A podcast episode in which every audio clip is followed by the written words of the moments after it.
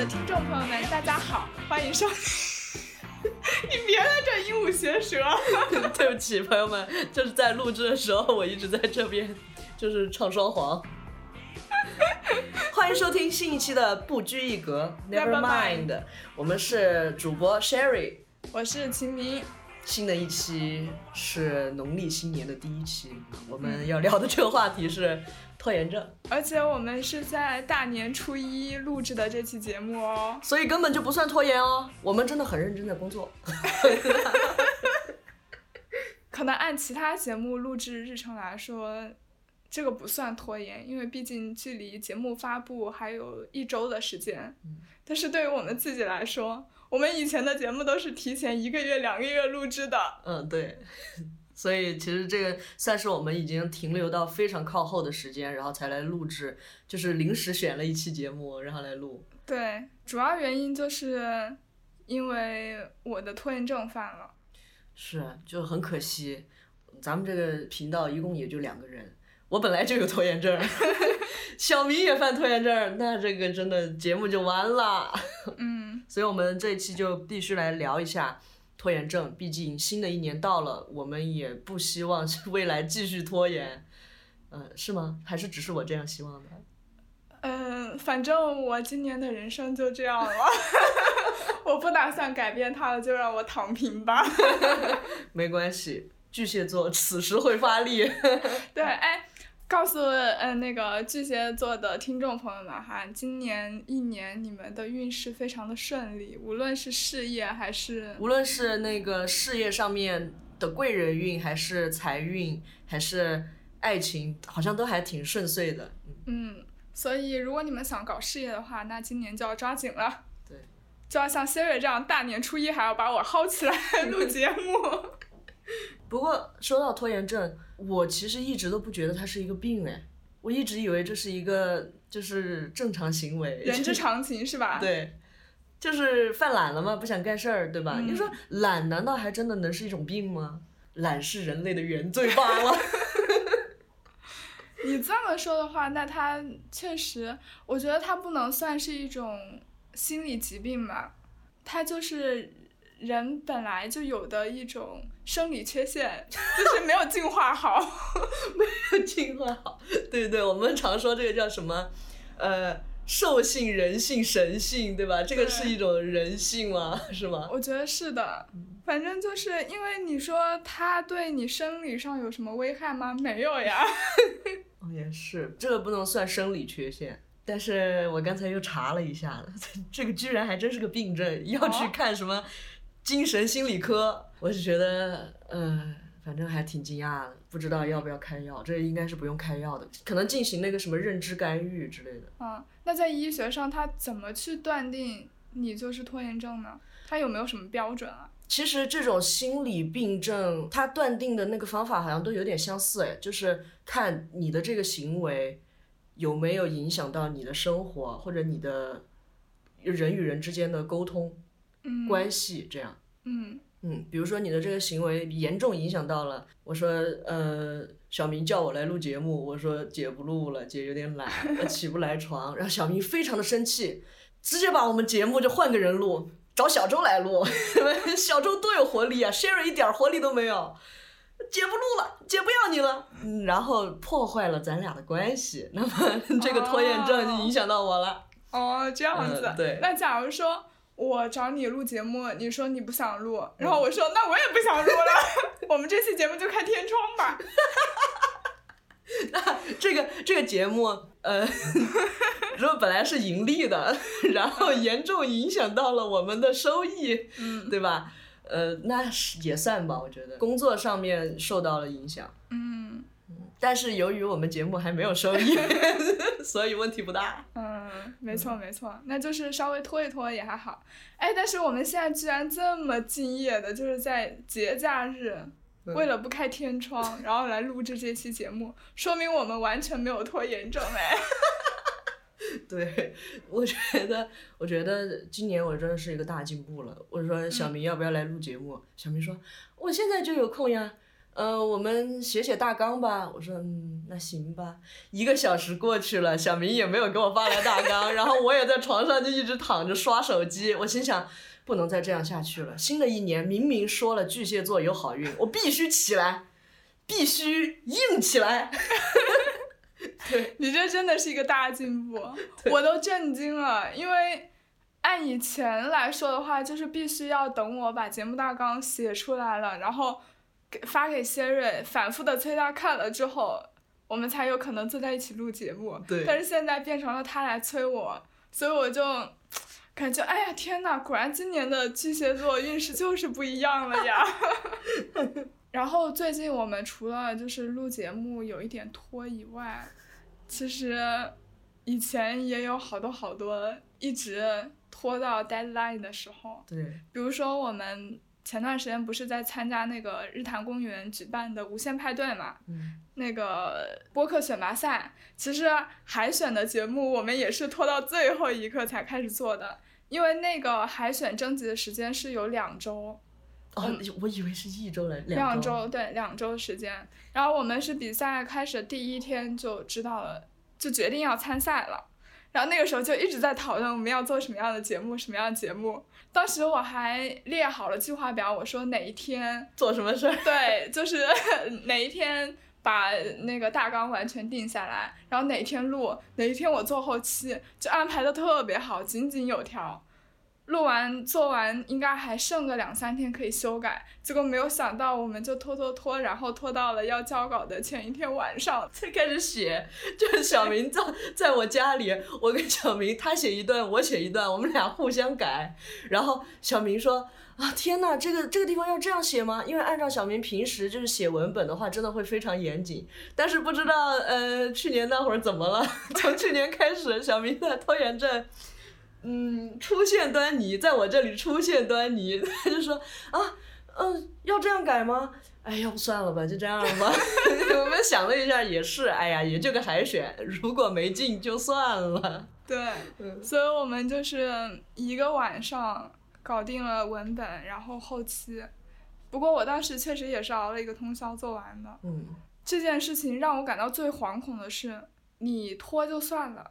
关键是你拖延了之后，确实又把这个事情给做完了，而且还做的还不错。对，就这个就会加重你的拖延症，因为往后你每每想起来这些经历的时候，你就会觉得没关系，到最后一刻我肯定能做出来的。而且做出来就是还可以，这我一定是在 deadline 在最短的期限里面爆发了无限的潜能。对。对，就是会这样去欺骗自己。但是实际上，嗯，拖延症我觉得是会加重抑郁症和焦虑症的。这个东西，拖延、抑郁、焦虑，我靠，这三个相辅相成。对。唉。就是，嗯，像我我的话，就是可能熟悉我的听众也都知道，我那个学业 停滞了两年嘛，我都已经说不清楚究竟是拖延症先动的手，还是抑郁症先动的手，还是焦虑症先动的手。反正总而言之，我是被杀个片甲不留了，反正 对，嗯，然后我觉得就是如果这件事情你一直拖着不做，心里面就会隐隐的有一点焦虑，嗯，然后这种焦虑呢。如果说你最后伴随着焦虑做出来的这个成果不咋地，你的抑郁就会犯，疯狂的谴责自己，为什么要那个浪费这么长的时间？嗯嗯，对。大家在这期节目中应该还是能听到一些背景的杂音，是因为我们还没有收到比赛的奖品。对。就是对于那些期待我们音质尽快提升的听众朋友们，你们可能还需要再等个一两期。哎。或者呼吁一下，要不那个折现吧 我们就可以明天就可以买，下一期就能录。你不放假，日坛公园的工作人员还是要放假的。嗯，确实。然后就是除了学业上面的这个停滞之外呢，还有就是生活方面的一些问题。哎，学业上还没说完呢。你这是你的学业？你以为只有你的学业会停滞吗？我虽然学业没有中断，但其实。很多时候，我的论文啊，或者是有时候我们在课堂上会做一些 presentation，然后那些东西我都是拖到最后一刻才做出来的。我记得去年那个研一快要毕业的时候，我们不是要交一篇大的论文嘛？交稿的时间呢是在六月初的时候，就是至少得交个一版给老师了。然后我当时五月底要赶着去戛纳，我就心想，不行，我必须得在去戛纳之前把这个论文给写出来。嗯。结果我就一直拖拖拖拖拖，写不出来 三月份才开始。三月份才开始看文献，然后写八十页的论文，就这样没日没夜的，真的是没日没夜的赶了接近三个月的时间吧，把它赶出来了。虽然说你看这三个月时间觉得挺长的，但是对于要做一个大论文，其实这个已经是非常赶的时间了。嗯，正常一般是多久呢？正常一般是八九个月吧。有点好笑了，小明。对，所以那个我觉得也算是我拖延导致的，然后还有就是上个学期有一门课考试是当堂写大论文，那一门课就是我上课的时候基本上也没听太懂，反正，但好在老师的 PPT 他写的特别的详细，但是就很多嘛，好几百页吧，加起来的话好几百页的 PPT，我当时也是。一直拖拖拖拖到考试的那一周才开始看，太真实了。对，就那几天就是每天看到凌晨三四点，因为其实，在那之前的话，你就会觉得，嗯，还有时间，还有时间，而且这些资料都摆在那里，我想看，我随时都可以看。对。对，结果没有想到，哎，怎么一眨眼，天呐，已经到考试周了。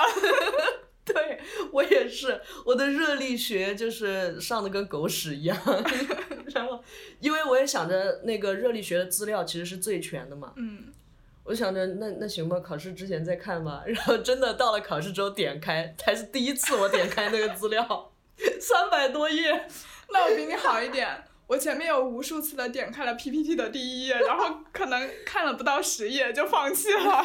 无数次的在看目录，规划着未来哪些时候学哪几章。是的，而且那几天晚上我真的是一边复习就一边在心里后悔，我就想为什么我拖到了现在，那么多资料，我前面有那么多的时间，明明可以很好的把它复习完。对对。但那几天就是没办法嘛，因为也确实不想挂科，就只能疯狂的看。虽然说考试确实也通过了，但是主要是你那几天内心真的会非常的焦虑。对，就是我说的嘛，这个焦虑做出来的成果给你带上两个极端，你就是觉得，哦，原来拖一拖也能做出好事情，然后我就是那种出来的结果失败了，然后我就更自责了。嗯，对，唉。但是肯定也不可能每一次都那么好运的嘛，对吧？对。总会有马失前蹄的时候。所以我现在偶尔也会比较担心，就是我现在所有的事情再这么拖下去的话，会不会有一天真的就得到一个非常不理想的结果？肯定还是会有的。一定会有的，所以真的不要拖。嗯，咋咋说呢？过来人。嗯，马失前蹄，我这匹马都失成霸王龙了，靠两条后腿在那蹦跶，蹦跶着来找你。嗯，对，然后我这匹马呢，也打算，嗯，今年努努力把这个，嗯，医保卡给拿下。啊，哎呀，说到医保卡，就是刚刚我们在讨论这个节目要聊什么的时候，谢瑞就提了一句说。他的医保卡至今还没有办，对。然后我说我的也没有办，我说天呐，我都惊了，因为小明来了也是有几年了嘛，我都没有想到说小明居然会没办。对，我一开始是办了的，在蒙彼的时候，但后来我不是搬家了嘛，搬到另外一个城市，然后医保卡就需要重新办，结果那段时间他就一直出问题，一直没有办好，我就不想弄了。嗯。结果可能他那儿就没有我的资料了，就一直拖到了现在。再加上现在又要去更新长居卡什么的事情很多，我就想着啊，那我就把长居卡弄完了再去办医保卡吧。然后，那你长居卡拖了吗？长居卡还好，就是卡在快要过期的半个月，那个把申请给弄完了。嗯，我也是在等着弄长居卡，然后弄完了我再去弄医保卡嘛。因为其实我医保卡之前是办了的，但是 一九年。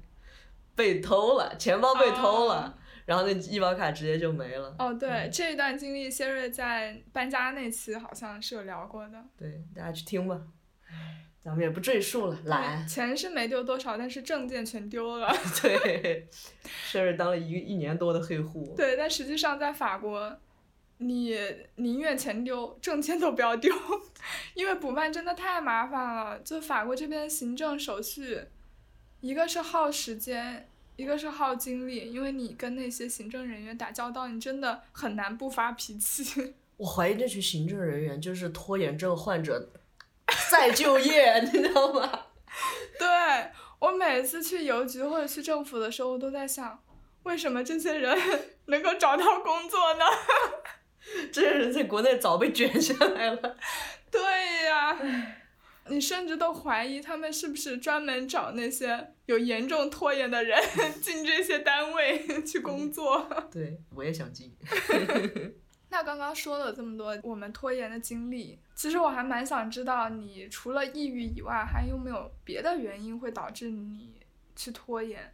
哇，我感觉我的原因，我讲了你就没地方讲了。我讲的就，我讲的就应该是挺全面的。嗯我觉得我的拖延就是，呃，首先抑郁它会给你带来很累的那种感觉嘛，你的嗯肢体是没有办法起来的。那在这种情况下也做不了事儿，事儿不就顺其自然的往后移了？嗯嗯，然后还有一个，其实我觉得是追求完美。我相信你一定，你一定是这样的。哎，你不是吗？啊，也也对，对啊，其实我并没有特别追求完美。是因为之前其实录节目啊，包括很多时候，小明都是先说我们先做了吧，先别想那么多。对，包括你，其实大家听我们可能前一二三期节目都没有那么成熟，我至今还不敢回去听，我也 是，就是是，天啊，觉得好羞耻啊！做那么烂还敢放出来。但是我觉得就是这样做会让你有做下去的动力。对，那所以我觉得我拖延可能并不是因为追求完美。嗯，我拖延是确实是追求完美，就是其实对做一件事情要的结果是很看重的，然后就会对自己要求特别高。嗯，那在这种高要求的情况下，我每一点都会想自己还有哪些资质没有准备好，那我就不敢去做。所谓的想太多，那你会不会有很多时候想着想着，你觉得这件事好像太难了，你做不成了，然后你干脆就不做了？会有这种情况吗？有啊，因为正常情况下我们会有一个 方言那一期的一个深入版本，就是有一个机会可以跟我们当中提到的书的作者郑子宁老师有一个交流，但是就是觉得自己各种资质都不够，包括郑子宁老师的两本书《东言西语》和《中国话》，我到现在都没有看完。啊嗯，包括也不知道该怎么样访谈，所以我就会特别的紧张，嗯，然后就也没敢联系人家。原来是这样。对，我就说那期怎么做着做着就没了呢？那你呢？你既然不是追求完美，那你凭什么拖延？因为我不是说过我做事情会需需要一个非常明确的目标嘛，我的目标感没有那么明确之后，我就会没有动力去做事了。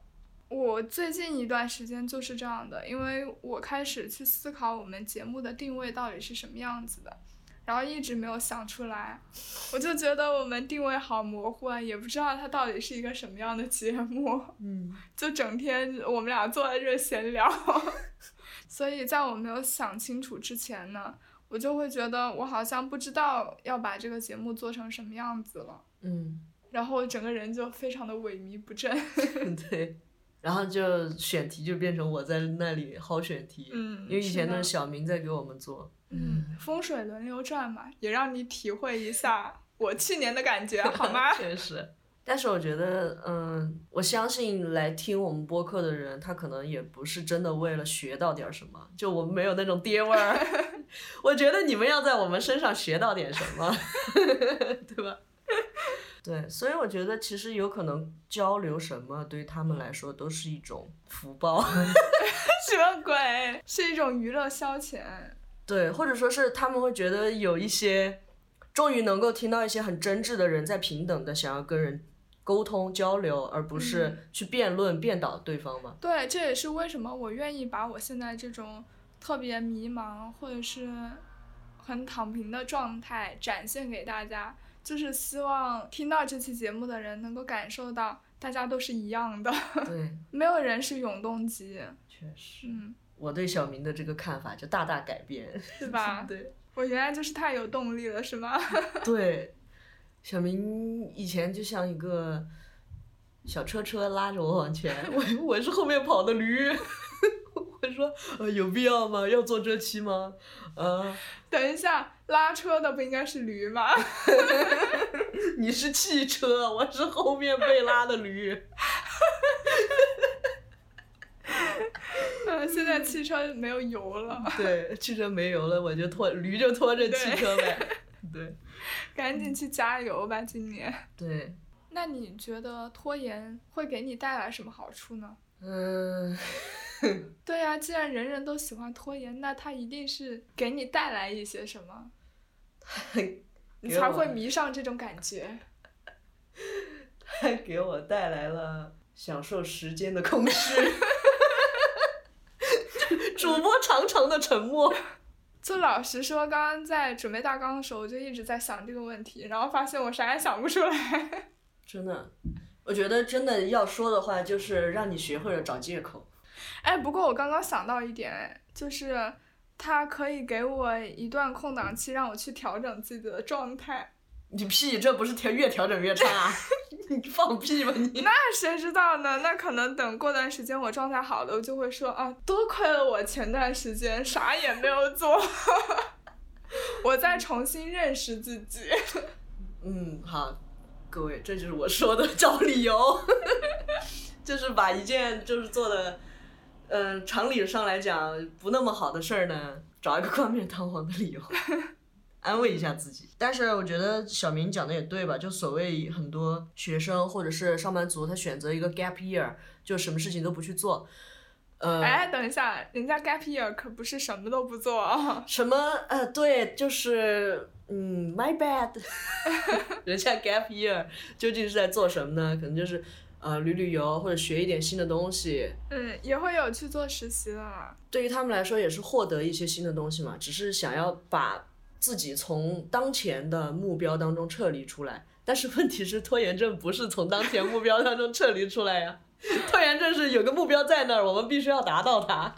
但是我就是不想伸出手去够。嗯嗯。但我觉得，嗯，肯定还是还是会有一点好处的，就除了每天晚上睡觉之前会焦虑，天啊，自己今天又没有做事情。但是白天就在那躺平，啥也不想，大脑放空的时候，还是挺轻松的。对啊，就是大脑放松的时候，干点什么事儿都是奶头乐。但是奶头乐不是被大家批判吗？也不是奶头乐，就是放空啊，啥也不想。那冥想不就是这样吗？就是就是。那为什么奶头乐就被大家诟病，冥想正念就被大家推崇呢？哎，这。这也是个好问题，我也很好奇。对，喜欢奶头乐和喜欢冥想的朋友们都来辩驳一下吧，发表一下意见。我们下一次就可以讨论奶头乐和冥想到底有什么异同点了。对。那既然就是拖延症好像没有什么好处，我们就硬讲也讲不出来。对，我觉得难怪就是这么多人选择躺平吧，估计他们自己也都很难说服自己。嗯 不去想了，不去想优缺点究竟在哪里，先享受这一片刻的闲暇。对，其实按流程来说呢，到这里的话，我们应该来聊一聊怎么去克服拖延症啊。对，对吧？有没有什么好的办法可以让自己快速的行动起来？嗯。但是呢，因为我们自己还没有解决这个问题。泥菩萨过河，自身难保啊。对 我们已经自顾不暇了，就也没有办法去给大家一些建议。对，我的我我的建议是大家，嗯，躺平吧，先躺一躺。躺平不可耻，好吗？逃避有用。嗯。逃避可以给你带来片刻心灵的宁静，当然这个宁静背后可能就波涛汹涌了，可能就自我谴责了，但是问题不大。你仔细想想，大家都这样。而且我个人是觉得，其实很多道理都挺显而易见的，大家都知道。嗯。但是当你身处那个状态的时候，你就是道理都懂，但是过不好。对。我们当然也知道，你克服拖延就是赶紧行动起来，不要多想，啥都不想，对吧？对。赶紧去做。但是呢，你拖延那个最大的困难，不就是因为你想的太多了吗？对啊，我觉得。你这个拖延症，然后去找心理医生去做什么认知干预治疗，或者说是去在新年的时候，去给自己立一些什么 flag 啊，也不叫 不叫立 flag，叫做新年计划，嗯，对吧？做这些东西呢，真的是屁用没有，这真的是得自己行动起来。包括呃，像我们前面一直在说什么巨蟹座今年硬起来了。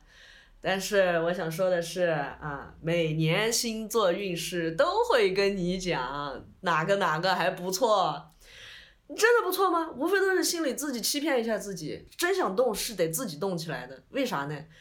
我这都活了对吧？也是二十几年了，今年也才是第一次 想要动起来。我前面立了这么多 flag，通通失败，每年都说自己得好好学习，那不还是拖了两年学业嘛？对吧？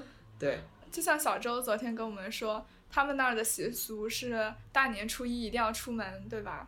对，呃，小周说大年初一一定要做一些就比较好的事情，比如说大年初一不能洗碗呀，或者不能打扫卫生啊，或者是大年初一要穿新衣服，然后要去要出门，要逛集市。逛集市，对，我就问他为啥呢？他想了一下，他说习俗。我说那习俗有啥来源吗？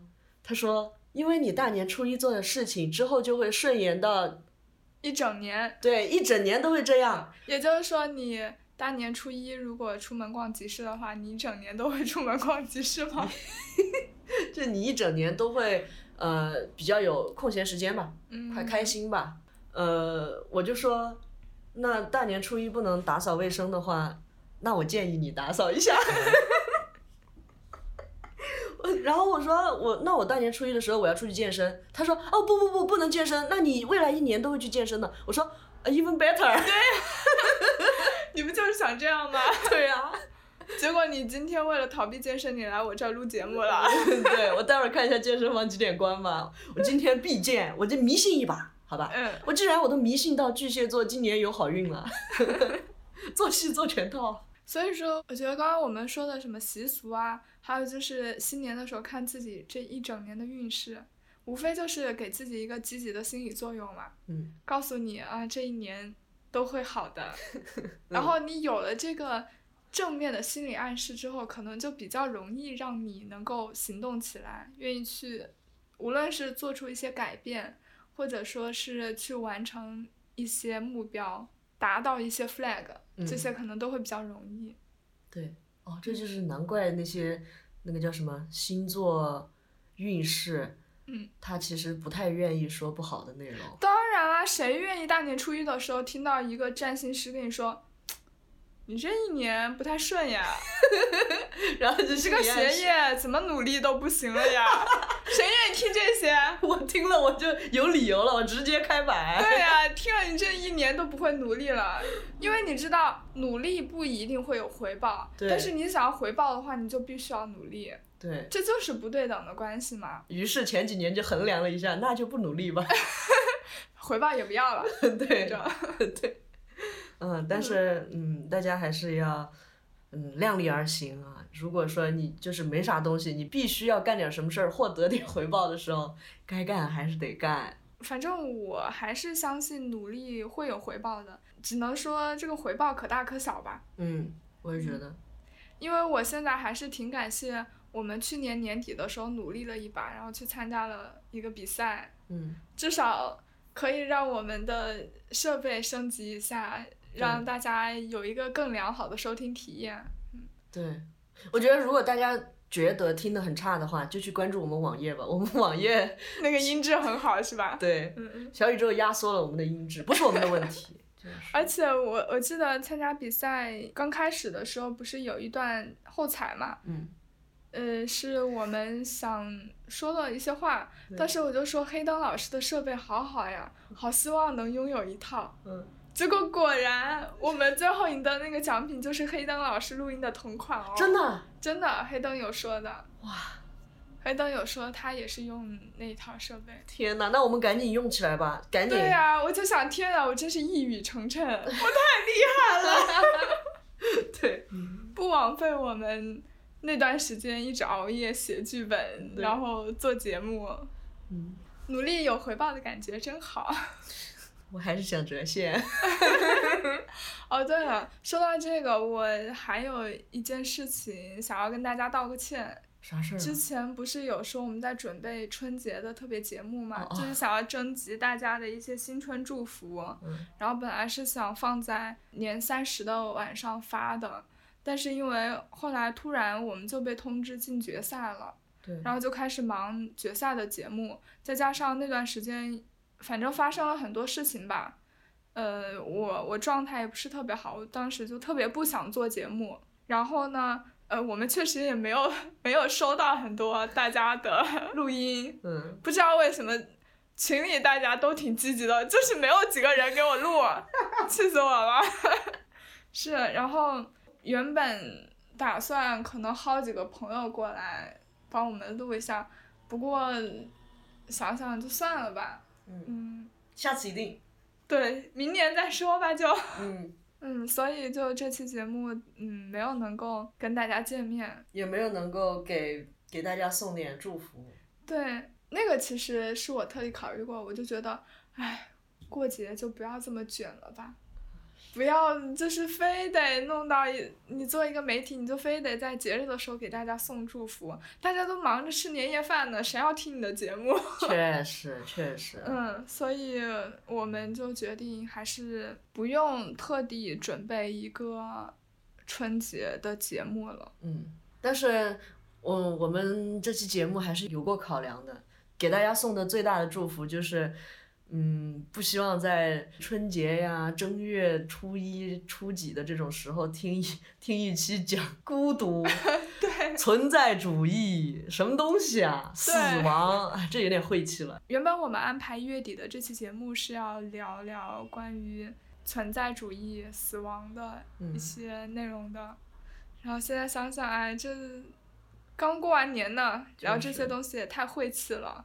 太影响大家的生活的积极性，所以我们就临时决定啊，那就聊一下我们对于躺平啊，对于拖延症的一些感受吧。因为我个人是觉得，当你自己在很焦虑，然后想拖延的时候，突然发现啊，你的同伴也是这样的状态，你会瞬间被治愈，就没有那么有负罪感了，对吧？我还 我还以为你要说，当你很焦虑的时候，你就把这份焦虑传达给别人。你看你多坏，然后让别人去思考。哦天哪，我这是不是不太好？对哦，你想想，如果在那个节假日时期，我们突然放一期存在的意义，你你活着的意义是什么？听众们通通开始思考，而且大家听到这期节目的时候是刚刚过完年，然后开始上班的时候，这根本就是雪上加霜。我跟你说，对你一想自己赚的也不，不加不说了不说了，逼，不说了不说了。所以总之呢，就我们又录了一期特别随意的节目，跟上一次一样，主要就是想让我们新年的节目氛围更加轻松一点。对，不要弄那么沉重，也不希望大家听完之后去反思什么的。对，大家开开心心的就好了嘛。对，然后讲这些拖延症也，我们也没有说拖延症有什么很大的问题，这一定是每个人都会发生的事情。如果周围看到卷王呢，说不定卷王背后也有偷偷的一些很悲伤的、很焦急的状态。对，我曾经就是卷王嘛。对。卷王在这里现身说法了，卷王也偷大懒了，就是。对。所以就是平时拖延的人就放心吧，卷王也受不了，卷王顶不住。是的，是的。然后在新的一年，我们也希望大家能够，哎，希望大家啥呢？希望大家心想事成。我觉得是最那个的。啊，其实我我今天在想啊，我希望大家能够更勇敢的做自己吧。虽然“做自己”这句话被用烂了，但是，所以我也希望大家在新的一年能够更好的认识自己，然后更好的和自己相处。那我这里加一句吧，我觉得认识自己的过程一定是很痛苦的。没错。嗯，如果你们感到很痛苦，你们千万不要觉得只有一个人在痛苦。没事儿，来听听我们节目，来群里聊聊。对，最近我们的听友群倒是挺活跃的。嗯。每个人都有非常多的生活感悟，对，也欢迎大家进群和我们一起快乐的交流。对，那今天的节目就到此为止啦，我们下期再见，拜拜。